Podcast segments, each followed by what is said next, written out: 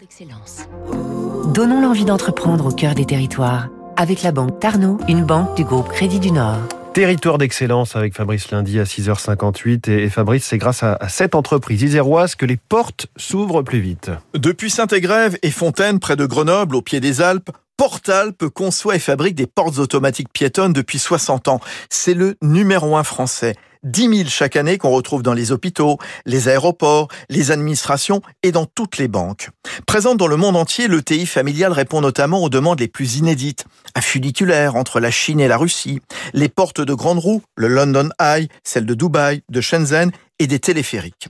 Portalp investit de plus en plus le secteur du transport. Le métro automatique de Vienne, la capitale autrichienne, et Paris, Maxime Duponchel, son vice-président, le fils de son père, le fondateur. Alors ça fait maintenant cinq ans qu'on a euh, développé un nouveau produit qui s'appelle des façades de quai. Et donc on a gagné les projets d'extension de la ligne 14 et de la ligne 16-17 du Grand Paris Express. Et en effet, on fait des façades de quai. Alors on compte plus en mètres linéaires, maintenant on compte au kilomètre linéaire.